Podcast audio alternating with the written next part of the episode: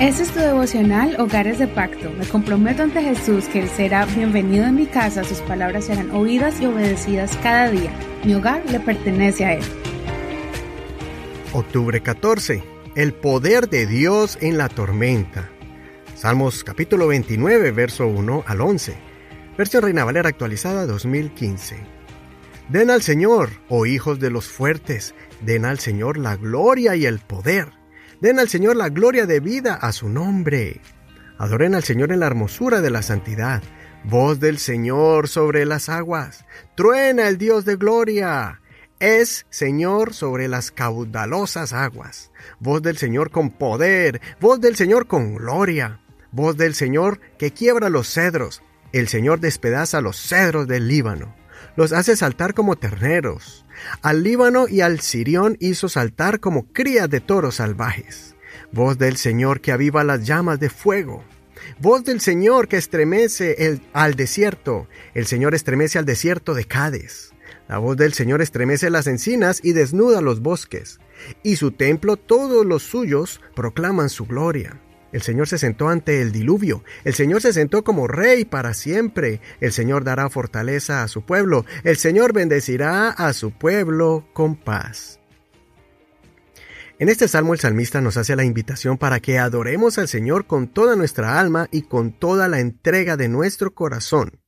También nos invita a que nos deleitemos en su presencia, no con miedo o imposición forzosa, sino para que lo hagamos con gusto, disfrutando el adorar al Señor, que es el que domina todo el universo.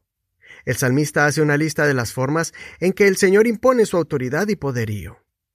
En el desierto, en el fuego, en el agua, en los bosques, etc., todos los fenómenos geológicos como temblores, inundaciones, erupciones volcánicas, tormentas, etc.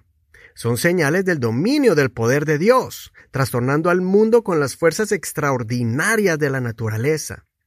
El salmista veía la poderosa mano de Dios aún en la geología. Él atribuye los truenos, relámpagos y rayos al poder de Dios que golpea la tierra con tormentas nosotros debemos también reconocer que el Señor usa la naturaleza para demostrar su poder al ser humano, que de seguido se llena de arrogancia y altivez, se llena su corazón de necedad, rechazando a Dios, pensando que con la tecnología y la ciencia pueden negar a Dios. Pero luego se dan cuenta que el poder humano sigue siendo muy limitado y débil, porque todavía no pueden contener la fuerza de la naturaleza cuando el Señor le permite salirse de sus límites. Ahí vemos a la humanidad clamando por misericordia a Dios y que se calme la naturaleza. Más adelante vamos a leer más salmos donde el salmista poéticamente describe cómo Dios está detrás de la belleza de la naturaleza, pero también detrás de su fuerza.